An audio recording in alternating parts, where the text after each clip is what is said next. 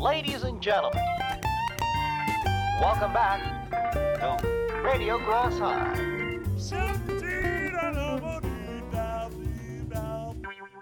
Wir haben ja heute Valentinstag und ich bin im Umgang mit der Damenwelt immer so ungeschickt, weil ich weiß dann nicht, halte ich jetzt die Tür auf, weil ich ein Gentleman bin, alte Schule und so, oder ist das anmaßend, weil ich sie dadurch quasi, weißt du, so, ist ja die Frau, die ist zu schwach, die Tür aufzumachen. Oder genauso mit dem Stuhl zurechtschieben. Also die Frauen, mit denen ich ausgehe, die können den Stuhl meist selber zurückziehen und sich hinsetzen. Ich weiß nicht, ob das alte Schule und dann zahlt man das Essen oder nicht. Ich weiß nicht, das ungeschriebene Gesetz sagt, der Mann zahlt das Essen. Ich weiß nicht. Also solange die nichts in der Hand haben und die Arme noch bewegen können, können die die Tür auch selber aufmachen. Ja, ich bin ja ein netter Mensch. Ich, ich halte ja auch, ich halte ja, Ja, auch anderen Herren die Tür auf, aber das mit dem Stuhl zum Beispiel finde ich jetzt schon eher seltsam.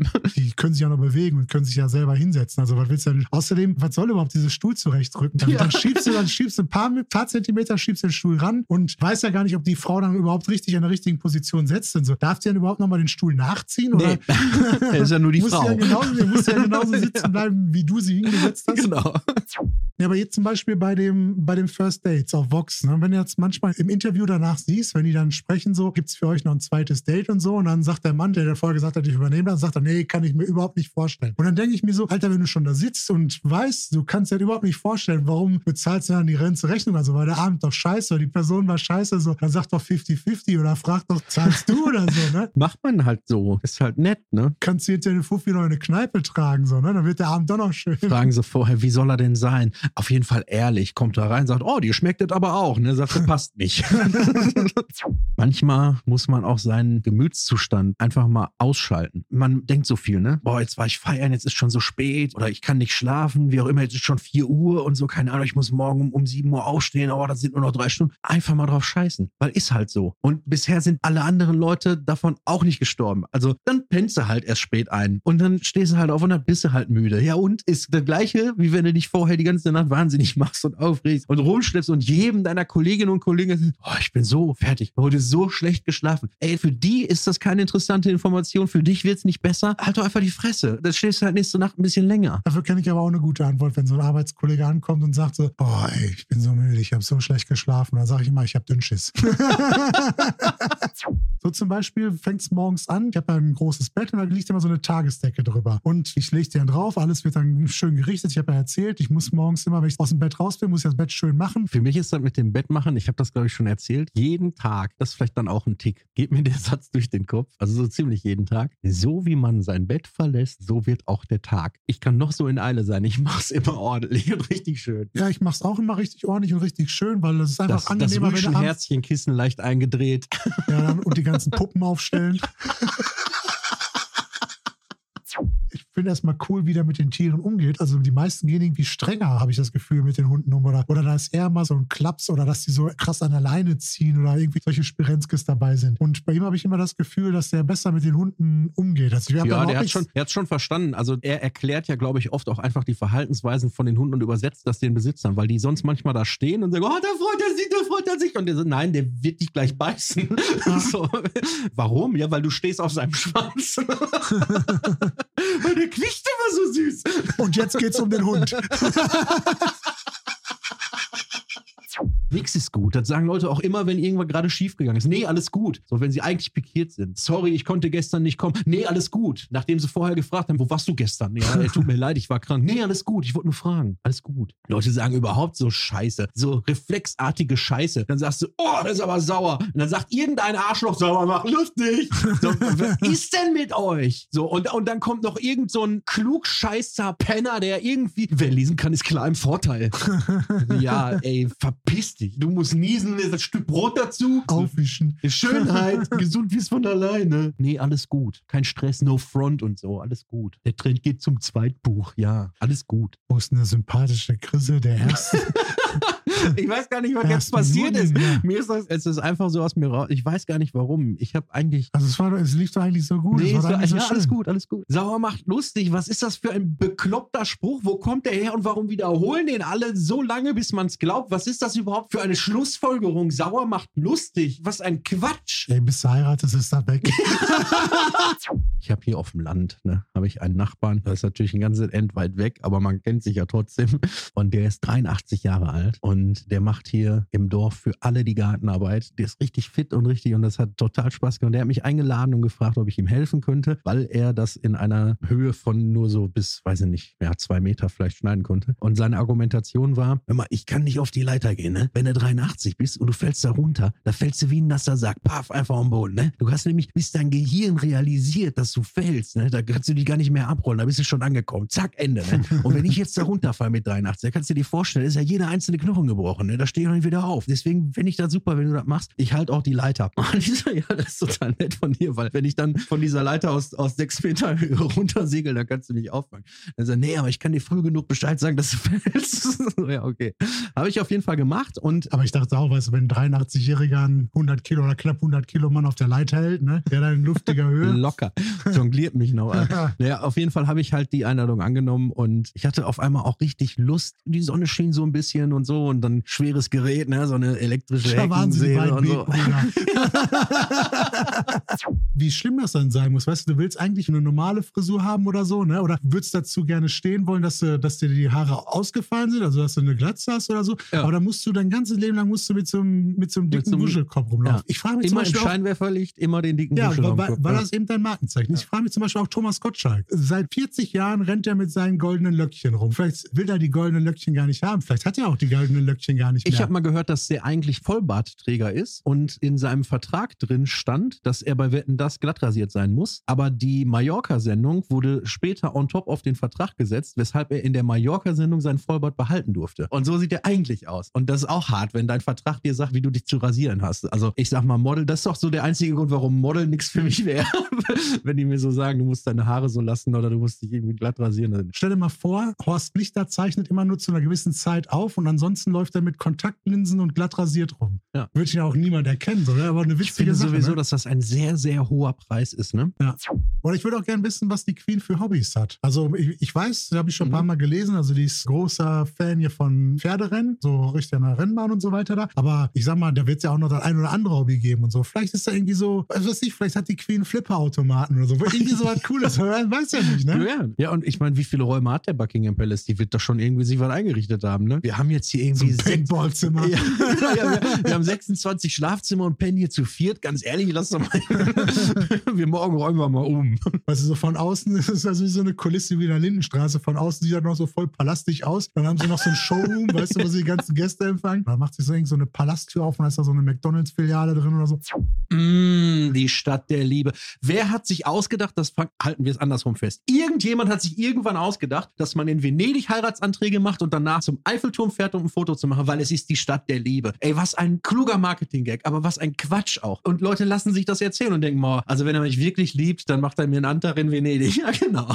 Und ich glaube auch, Venedig ist zum Beispiel, also ist so ein Beispiel dafür, was völlig überbewertet ist. Also ich glaube, dass wenn du dir so ein, so ein Bild kaufst, was du dir in die Wohnung aufhängst, oder so ein Poster von Venedig oder so die aus den Werbeprospekten die Fotos nimmst, die werden natürlich so richtig gut aufbereitet sein und sehen richtig natürlich farbenfroh aus und so weiter. Aber ich denke, wenn du da vor Ort bist, ist das eine ziemliche Plörre, die da fließt und so, ne? Und diese, wie heißen diese Bötchen, mit denen da rumfährst? Ja, der Gondolier mit der Gondoliere fährt dich auch nicht in den Canale Grande, wenn du nicht genug bezahlt hast. Also fährst du nur in diese siffigen Vorkanäle, ne? Ja, und ich denke auch nicht, dass die da so, ein- so einen TÜV haben da, weißt du, dass die ja regelmäßig schön gewartet werden. So, dass Ja, halt so, so denkst du über. Heiratsanträge. Nee, nee, ich glaube nicht, dass die einen TÜV haben. Das ist der Deutsche, weißt du? Aber das ist alles nicht so schlimm. Du hast den Heiratsantrag, zack, Venedig, zack, Foto, Eifel. Da steht so ein Turm aus Stahl. Der ist nicht mal besonders hübsch. Wie viele Türme es gibt, wie viele Bauwerke es gibt, die toller aussehen. Aber nein, man muss dahin, weil sonst glauben die Freunde nicht, dass man es ernst meint. Ja, ich würde auf jeden Fall nur dahin fahren und ein Foto machen. Also nur damit ich so ein Foto machen kann, weißt du, so, wo ich meinen Finger auf den Eiffelturm habe. Ja, dann natürlich Schieferturm von Pisa. Musst du so tun, als würdest du den umschmeißen. Ich reise überall nur hin, Pyramiden, überall alles, was es gibt. Und ich mache nur so Fotos, wo ich meinen Finger oben drauf habe.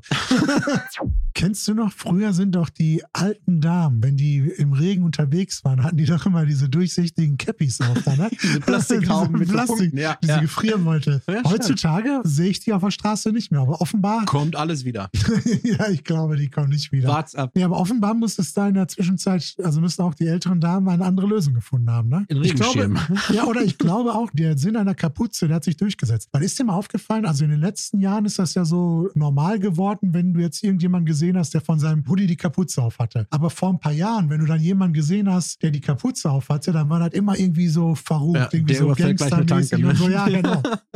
Und einer der ersten, bei dem ich das jetzt gesehen habe, der jetzt auf Tour geht, ist Pietro Lombardi. Und Du kennst immer Leute, ne? Einfach mal so, also wieder mal ganz wertfrei, ohne irgendwelche Vorurteile. Ne? Pietro Lombardi kennt man von DSDS und damit verbindet man den auch noch so. Das ist wie wenn einer an der Lindenstraße war, der kann machen, was er will. Ne? Der kann danach nackt auf den Mount Everest rennen. Der ist trotzdem immer noch der Hansi aus der Lindenstraße. Lassen so. wir Till Schweiger mal da raus. Nee, aber Pietro Lombardi, grundsätzlich finde ich, ist das einfach ein sympathischer Typ. Der In ist, Ordnung. Obwohl der stinkreich ist und der ist mit Sicherheit stinkreich, ne? Ich muss ganz ehrlich sagen, ich bin jetzt auch versöhnlich, weil du hast mich halt auch einfach komplett erwischt. Ich habe Vorurteile gegen Pietro Lombardi. Ich habe ein vorgefertigtes Bild. Für mich ist das eigentlich eine, also das, was in den Medien über ihn dargestellt wird, das, was ich über ihn gesehen habe, hat sich so verfestigt. Ich habe ein Bild von Pietro Lombardi und das ist mit Sicherheit sehr gespickt von Vorurteilen. Deswegen rudere ich ein Stück zurück. Vielleicht finde ich Pietro Lombardi auch einen sympathischen Typen. Ich kenne ihn nämlich gar nicht. Mein Gedanke dazu, warum ich sie nicht so zu 1000 Prozent sympathisch finde, ist einfach, dass sie halt die Repräsentantin der Sendung ist, wo man die Promis einlädt und sich dann darüber lustig macht. Und sie macht das halt auch noch, also das ist ja ihre Paraderolle, mit diesem Zynismus und diesem Sarkasmus, mit den in Anführungszeichen Promis umzugehen. Das ist halt. Ey, davon müssen wir auch mal ein bisschen abrücken, dass die sich da so großartig drüber lustig machen. Also ich sag mal so, wer jetzt die letzte Staffel war in Südafrika, davor, die waren in Australien, du reist eine Woche vorher an, bist dann, wenn du überhaupt schaffst, in dem ganzen Dschungelcamp bis zum Finale da zu bleiben, bist du dann zwei Wochen in diesem Dschungelcamp, so, ne? Aber im Grunde genommen fliegen die, bis auf den Sieger, fliegen ja alle vorher raus und die bleiben dann, weil sie alle wieder gesammelt zurückfliegen, können die dann auch schön in diesem Fünf-Sterne-Hotel abhängen und so weiter. Und dann, sagen wir mal, du bist eine Woche vorher da, fliegst nach einer Woche raus, hast dann nochmal eine Woche Aufenthalt und kriegst dann zwischen 50 und 100.000 Euro. Finde ich für drei Wochen, von denen du zwei Wochen Urlaub hast, finde ich das ganz okay, wenn dann mal einer so einen blöden Spruch über dich macht. Ne? Ich finde das nicht so krass, dass sie sich über die Promis lustig machen. Ich glaube schon, dass er mittlerweile so ist, dass die Promis sich da bewerben, dass die da gerne mitmachen würden. Ey.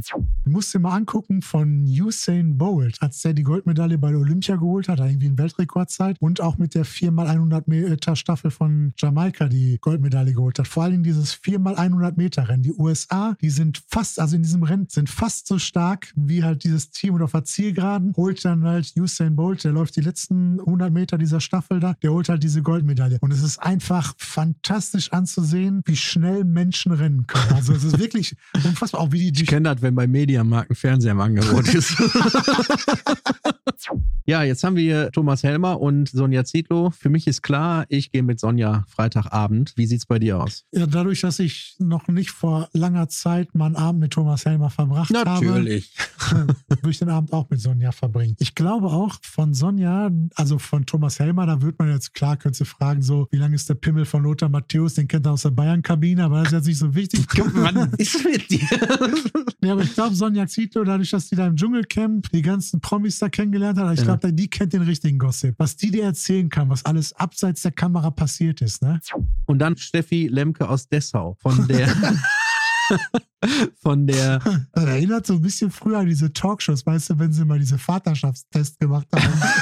Die haben mir das Ergebnis von Steffi Lemke aus Dessau. Steffi Lemke aus Dessau von den Grünen. Ist Ronny der Vater? Ja, und dann bin ich morgens durch das sonnendurchtränkte Anwesen gelaufen und musste feststellen, dass nicht nur an einer Stelle noch das vorherige Weiß sich zäh seinen Weg durch das neue Grau bahnt. So ein Zebra-Look oder was? Naja, es, ist, es sieht ein bisschen aus wie Schwammtechnik. weißt du, macht man ja, wenn man so ein Restaurant hat, dann macht Ja, man das normalerweise Terrakotta. Terrakotta. Klar. Ein bisschen Albano und Romina Ja. Power im Hintergrund. es ist, also, es, ist nicht, es ist nicht ganz so schlimm, aber halt an zwei, drei Stellen schon relativ sichtbar, kommt halt weiß durch. Und deswegen, jetzt habe ich das Problem, es gibt die Farbe nicht mehr. Der ist ausverkauft. Ne, kriegen wir auch nicht mehr rein. Ist Saisonware. Ja, natürlich, klar. Ist so ein richtiger Highroller. Da hatten wir hier fünf Eimer davon Ja, stehen. da kam so ein Idiot an einem Abend. Haben wir hier Jahre stehen gehabt. Haben wir schon gedacht, streicht der einen Elefanten Ja. oder was? ja, welcher Otto streicht da hier?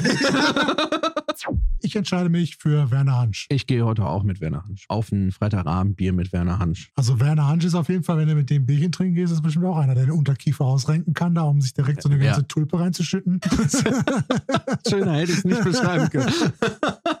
Dann meinst du, ist das schon einer von den Kandidaten, die wir bis jetzt dabei hatten? Der war schon einer dabei, der, gefälscht hat. nee, war schon einer dabei, der im Bus letzte Reihe sitzen würde? So ein richtiges Party-Animal? Ja, Hubi Heil auf jeden Fall. Und ganz ehrlich, äh, Cem Özdemir wird die Karre auch nicht fahren können. Nee. Der ist Bierbotschafter, ey. Ich wette, Jim Özdemir sitzt vorne im Bus, weißt du, direkt neben dem Fahrer auf dem, auf dem Sitz, weißt du, mit solchen Klößen das nur am genießen. Brot und Bier, ne? Check mit dem Edding was auf dem Rücksitz. Ja, ich glaube, der sitzt so ganz entspannt vorne, so, weißt du, interessiert er auch gar nicht. Der trinkt genauso viel wie die anderen weg, weißt du, jetzt stellt sich auch einen weg da, ne? aber der macht das schön in Ruhe vorne und so. Aber der Huberto Seider ist bestimmt so einer von der letzten Reihe. Glaubst du, dass DJ. Die meine Ja. ich ja nicht, sondern ich meine die, die dann so ein 500, 600 PS Benz fahren. Ne? Wenn der um die Ecke kommt, der ist so hochglanzpoliert, wenn da ein Sonnenstrahl draufkommt, ist der total am Funkeln und so. Dann schlängelt er sich da durch diese enge Gasse da zwischen den Radhandsesseln vom Eiscafé vorbei und dann lässt der volle Kanne den Motor aufrollen. Der will doch gar nicht losfahren, der, der kann ja nur 10 fahren oder 20. Ja. Der will ja gar nicht schnell fahren, aber da tritt der, Der voll will halt die Und dann Aufmerksamkeit. knattert danach so komisch aus dem Auspuff raus und so. Und alle Leute regen sich nur auf. Da steht keiner auf und sagt, ey Junge, was bist du für ein Held, ey. Ne? Ja. Ja, das ist aber halt der Wunsch nach Aufmerksamkeit, der äußert sich dann so. aber was für eine Aufmerksamkeit Es ist- denn? Ey, was bist du denn für ein Assi? Ja, selbst wenn es das ist. Das ist wie mit den Kindern, die was kaputt machen, damit sie Ärger kriegen, damit wenigstens einer mit denen redet.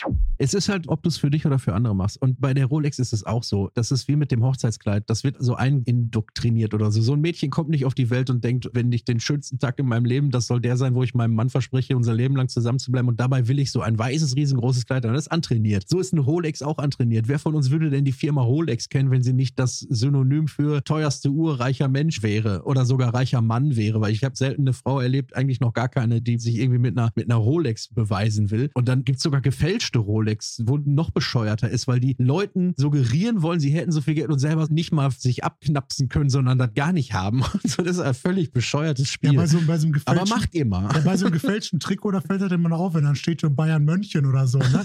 wenn, wenn sich da einer verschrieben hat, wenn du aus dem Urlaub mitgebracht hast. Ja. Aber wenn du dann mit diesen gefälschten Rolex-Uhren, dann setzen sie sich ja extra ins Bild oder setzen sich noch in so einen, in so einen ausgeliehenen Porsche rein und so, ne? so schön mit Tür auf und dann Arm raus und so. Und dann haben die dann, also haben die eine, eine Fake-Rolex.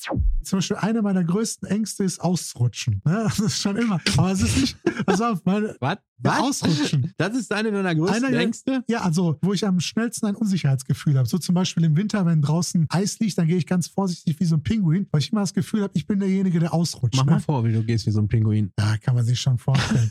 und dann auch so, wenn es jetzt, wenn's jetzt so kalt draußen ist es hat geregnet. Und das, könnte- und das könnte aussehen so wie Aquaplaning und so. Und dann läuft man irgendwo so auf glatten Flächen. So zum Beispiel, ich würde nicht im nassen U-Bahnsteig, so wenn diese großflächigen Fliesen, wenn die so leicht nass sind, da würde ich zum Beispiel nie schnell laufen, selbst wenn ich meine Bahn verpassen würde, weil ich, ich habe Schiss Oh, auszurutschen. Junge, oder, ich möchte den Keks zustecken. Ey. oder im Schwimmbad, weißt du, vom Beckenrand springen, dann müsste ich aber direkt am Beckenrand stehen. Ich würde nicht zwei Schritte Anlauf nehmen, um dann auf dieser nassen Fliese auszurutschen. Wow.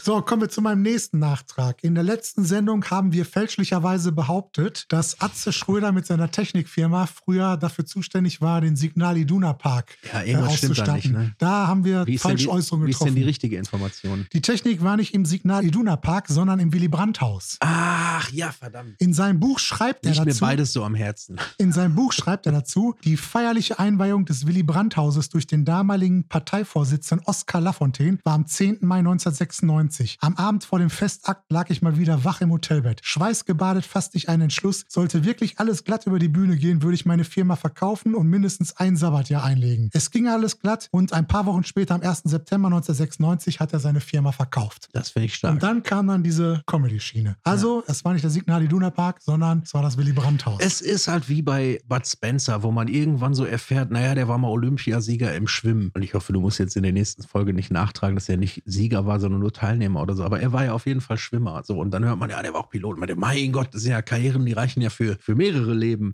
Jetzt erklär mir mal anhand eines guten Beispiels, wie ich meine Chance zu verstehen habe. Was heißt 1 zu 140 Millionen? Okay, wenn du an den Strand fährst und dir eine komplette Schubkarre voll Sand auffüllst und dann einen einzelnen Sandkorn davon in die Hand nimmst und den dann in die Karre fallen lässt, ordentlich rumwühlst, so ganz viel rumwühlst und dann erneut einen Sandkorn rausnimmst, rausnimmst, die Chance, dass das der gleiche ist, ist ungefähr die Hälfte von der Chance, die du hast, um diesen Pot abzuräumen. Wenn man 140 Mathe Millionen. kann ich. da kannst du mehr. Also Stochastik ist. äh, mein 140 zu Steckenpferd. 1. 140 zu 1, habe ich jetzt ein Beispiel gelesen. Wenn man 140 Millionen 1-Euro-Münzen nahtlos aneinander legt, dann ergibt das eine Münzkette von 3255 Kilometern Länge. Zum Beispiel von München bis nach Damaskus in Syrien. So angenommen, ich habe jetzt eine der Münzen farblich markiert und du fährst die Strecke ab und drehst eine der Münzen, du kannst dir aussuchen, welche, drehst eine der Münzen um und findest die farbig markierte Münze. Ne? Genauso groß ist die Chance, ja. den Jackpot zu gewinnen. Auch 1 zu 140 In, ja, Millionen. ja du, du sagst das so stolz. Du bist der Dödel, der das versucht. ich wollte zu den Leuten, mit denen ich da verabredet war, aber das Problem war, dass als ich reinkam, meine Füße klebten am Boden fest. Mit jedem Schritt wirklich alles komplett voll mit. Also da waren so, ich habe so, so ein Bild noch vor Augen, wie so ein brillentragender, halbglatziger Sparkassentyp. Ne? Du hast so gesehen, der hat heute aber mal den, den Pullover so um die Hüfte geknotet, wenn später frisch wird. Und dann sehe ich den, wie er einen Bierbecher nimmt und noch so zögert und nochmal hin, nochmal zurück. Und dann wirft er ihn über die komplette Menge vor ihm und hüpft wirklich auf der Stelle zehnmal im Kreis und grinst die pure Lebensfreude, weil er eine Bierdusche verteilt hat. Und auf dem Level waren, also das war der seriöseste da. Vor mir standen zwei Mädchen in Buffalos, die haben geweint. Da wusste ich, wir sind in den 90ern zurück. Und es war ein unglaublich unbeschreiblicher Nachmittag. Um 17.05 Uhr dann habe ich zum ersten Mal gedacht, ich möchte gehen. Nennen wir den Effekt mal so. Wenn du an einem Urlaubstag zur Arbeit gehst, es gibt so Leute, die machen das. Die haben eigentlich frei und müssen nicht. Und dann fahren sie so in ihrem Camp David Hemd mal Freizeit. Fahren sie einfach mal so bei der Arbeit vorbei. Ne? Ja. Mal so Hallo sagen. Mal so den Hund auf dem Arm so, ne, ja, ich wollte nur mal Hallo sagen. Hallo. sagen. Das ist genau der Effekt. Kariertes Camp David Hemd mit kurzen Ärmeln. Dazu so eine Cargohose. Richtig. Absolut richtig. Die Leute wollen nicht zur Arbeit müssen, aber wenn sie hingehen können, ohne dass sie müssen, dann fühlen sie sich da sehr wohl. Und so ist das halt auch. Die wollen die Maske nicht tragen müssen, aber wenn sie nicht müssen, dann machen sie das, weil müssen sie ja nicht. Machen sie ja freiwillig. Aber es dauert ja ein paar Jahre, wenn jetzt auf diesem Gelände nichts passiert oder an dem Gebäude nichts passiert, dauert es ein paar Jahre, bis die Natur sich dieses Areal beginnt zurückzuholen und dass du dann von außen siehst, hier ist wirklich Brachgelände. Erstmal steht das, wenn du jetzt zum Beispiel so ein Wohnhaus hast, erstmal steht das Wohnhaus da, dann ist das leer, ist das nicht mehr bewohnt, dann kommen welche vorbei, schmeißen die Scheiben ein, dann kommen welche vorbei und machen da Graffitis dran, dann kommt irgendwer vorbei, macht dann Bauzaun drum, dann kommen irgendwann diese, diese ganzen Unkrautsachen, die so, die man sonst so in Knöchelhöhe wegmacht, die kommen dann hoch bis auf 1,80 und irgendwann kauft das einer, macht das Haus platt und baut was Neues. So ist ja der generelle Der Lebenszyklus eines Lebenszyklus Gebäudes. eines, eines Gebäudes. Die Gastro wirst du immer erhalten können. Die Frage ist halt nur, wie attraktiv ist es? Die Außerdem gibt es, glaube ich, in Deutschland nichts, also keine Institution, nichts in Deutschland gibt es, in dem die Deutschen mehr Vertrauen haben als in Imbiss. Ja, ist doch so. Du kannst, du kannst auf irgendeinem Baumarktparkplatz, kannst du irgend so eine Holzverschlachter hinstellen, schreibst oben drauf Ulis Bratwurst. Die Leute stehen da Schlange, um sich nach ihrem Baumarkt, die gucken gar nicht, was, ob du irgendwelche Hygienestandards erfüllst. Die haben einfach Gottvertrauen, jemand, der in Deutschland Essen anbietet, Ja. ne, dann muss einfach super sein. Ja, da, da steht keiner und sagt, ich weiß doch nicht, was da drin ist. Mein Körper, meine Entscheidung. Ich esse diese Frikadelle nicht. Wo man anfängt zu zweifeln ist, wenn man in Restaurants kommt, wo man dafür viel bezahlen muss. Wenn du jetzt in eine Pommesbude gehst, sie kann noch so ranzig sein, wenn das Schnitzel da 6,50 kostet mit Pommes und Mayo, ne, das spielt überhaupt keine Rolle. Aber wenn du jetzt ins Restaurant gehst und das Schnitzel kostet 15 Euro, so, ne, da kann das sein, dass die da in der Küche nicht ganz sauber gearbeitet haben. Ja, da das könnte ich mir überlegen, Ja, ja. das zurückgehen zu lassen. So. Bin mal morgens wach geworden, noch ganz verschlafen, so die Augen aufgemacht, so ein Auge nur so und dann sitzt auf dem Kissen neben mir so ein kleiner grüner Vogel. Auge nochmal zugemacht und nochmal auf. Okay, das ist wirklich ein Vogel. Ich habe mein Telefon genommen und habe davon ein Foto gemacht und habe gedacht, was mache ich jetzt? Ich hatte halt mit gekipptem Fenster geschlafen und der kleine Piepmatz hat sich irgendwie bei mir verirrt und ganz ehrlich, wäre mir fast egal gewesen, ob es eine Taube ist oder dieser Vogel, weil ich wollte die beide nicht auf meinem Bett sitzen haben. Und wie kriegst du die dann wieder raus? Ne? Ich habe mich entschieden für, wie wenn so einer vor dir steht und im Krimi so, der hat eine Knarre in der Hand und du guckst ihm so in die Augen und bewegst dich so ganz, ganz langsam. Ich stehe jetzt ganz langsam auf und gehe jetzt zu dieser Tür und ich öffne dieses Fenster ganz weit und dann renne ich raus und mach die Tür zu und hoffe, du bist heute Abend weg. lacht er mich aus, treffe ihn zwei Tage später wieder, sagt er, scheiße, ich habe die Balkontür aufgelassen. Weißt du, was passiert ist? Ich habe die nachts aufstehen lassen. So. Weißt du, was passiert ist? Ich komme morgens rein in mein Wohnzimmer und die ganze Couch vollgeschissen. Wie schön. Ey, da kriegst du doch, Alter, da kannst du, kannst du eine neue Kannst Wohnung wegschmeißen, ja. Dann kannst du nicht nur die Couch wegschmeißen, ey. Wenn du weißt, ey, da haben die den Tauben mal rumgeschissen, ist auch kein Bock mehr da zu wohnen, ey. Ist doch schlimmer als ein Einbruch. Nach dem Taubenschuss, ey, da will echt keiner mehr wohnen. Einfache Regel. Nach Taubenschuss Neubau. Ja, genau. Wenn er dann den Scheiß gebaut hat und wenn es dafür Gesetze gibt und er dafür belangt werden kann und die Strafe jetzt ist, dass er dafür in den Knast muss, dann ist das eben so. Da brauchst du dich nicht so ein Thomas Gottschalk einschalten und sagen so, ja hier, guck mal, der Junge hat Wimbledon gewonnen und hat keine alten Omas abgezogen und so, deswegen können wir das durchgehen lassen. Äh, auch andere Leute machen sich an anderen Stellen, machen sie die Tasche voll und da werden auch keine alten Omas beschissen. Ich finde Aber diese überhaupt. blöde Ausrede da, ne? Ich finde überhaupt die Diskussion darum ganz schwach, weil nur weil der vor fast 40 Jahren ein Tennisturnier gewonnen hat ja, muss mir mal überlegen. und ey. wir dem dann nach 40 Jahren noch zugucken mussten, wie er nicht mehr Tennis gespielt hat. Also der hat ja auch nichts anderes, der hat einfach nicht mehr Tennis gespielt. Er war ehemaliger Tennisspieler. Und wir haben noch Und der Herbert, der wie 40 Jahre lang einarmig jede Mülltonne der Welt in einem Ruck an den Müllwagen haben kann, weißt du, das zählt nichts und so, ne? Aber der Boris Becker, Ich der finde, mal, ja, wir sind doch für Gleichberechtigung. Generell für Gleichheit. Das ist doch das ist so eine Grundlage auch unserer kompletten deutschen Konstruktion. Also unser Grundgesetz halt. Also das ist, das ist unsere Basis, dass wir vor dem Gesetz alle gleich sind. So, das ist total wichtig. Und dann sagen wir, ja, aber gut, das ist aber jetzt der Boris Becker. Ne?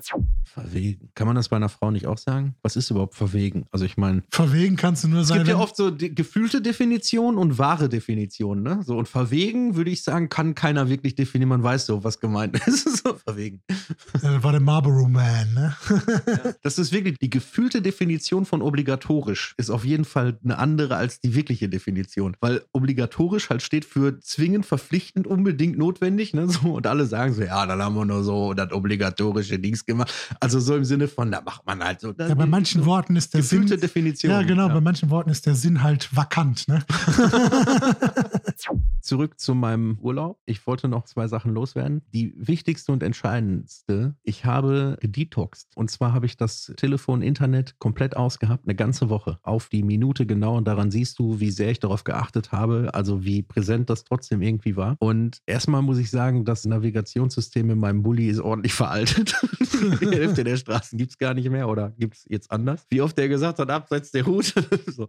Naja, und das Gefühl, das kann ich jetzt einfach mal so preisgeben, das Gefühl, was aufgekommen ist, das Handy auszuschalten, war erstmal die erste Stunde total angenehm. Ne? So, und dann irgendwann irgendwie mal eben Zeitung oder mal eben Facebook oder was man so macht irgendwie, ne? Mal eben Insta, ne? mal eben Insta und so, machst du nicht. Also checkst du nicht, also ausgelassen so. Und keine Nachrichten, keine E-Mails. Also weißt du ja irgendwann auch ziemlich schnell gar nicht mehr, was in der Welt gerade so los ist. Ne? Und das macht ein unbehagliches Gefühl, oder hat mir ein unbehagliches Gefühl gemacht. So ab dem dritten, vierten Tag ist es gekippt in die andere Richtung und ich habe gedacht, boah, ich will das überhaupt nicht mehr anmachen. Wirklich ausgemacht habe ich das auch nur, wenn ich mal im Flugzeug gesessen habe. Da habe ich das wirklich Mhm. ausgemacht. Aber jetzt, wo ich mal drüber nachdenke oder länger drüber nachgedacht habe, ist mir mal aufgefallen, dass ich mir eigentlich öfter mal so eine Handy-Auszeit gönne. Weil wenn wir jetzt zum Beispiel, fangen wir an bei nur so, sowas klein. Wir machen jetzt eine kleine Reise, einen kleinen Ausflug zu irgendeinem Konzert oder ein bisschen größeres, wir fahren mal ein Wochenende weg oder so. Ich habe nie Fotos von irgendwas, weil ich nie mein Handy raushole. Den ganzen Tag. Ich, ich gucke nicht auf irgendwas drauf. Ich bin dann im Entspannungsmodus so, ne? Ich mache nie von irgendwas Fotos, weil ich denke gar nicht an mein Handy so. Also dieser, dieser Detox-Gedanke so, ich glaube, der ist bei mir wirklich, also schon von vornherein so ein bisschen drin. Also ein bisschen mehr als bei dir wahrscheinlich sowieso. Dadurch, dass du sowieso so oft arbeitsbedingt auch da drauf guckst, so, aber ist mir immer so aufgefallen im Nachhinein so, ich habe wirklich von vielen Sachen überhaupt keine Fotos, weil dieser, dieser Hang, dieser Drang, dieses Mhm. Handy in der Hand zu haben oder so, oder ständig rauszunehmen, oder dass das auch so eine Angewohnheit ist, oder dass man dieses Feeling hat, ja, da ist eine Situation und sofort greift die Hand automatisch ans Handy und macht die Kamera auf. Ja. Diese, dieser Reflex ist bei mir überhaupt nicht da.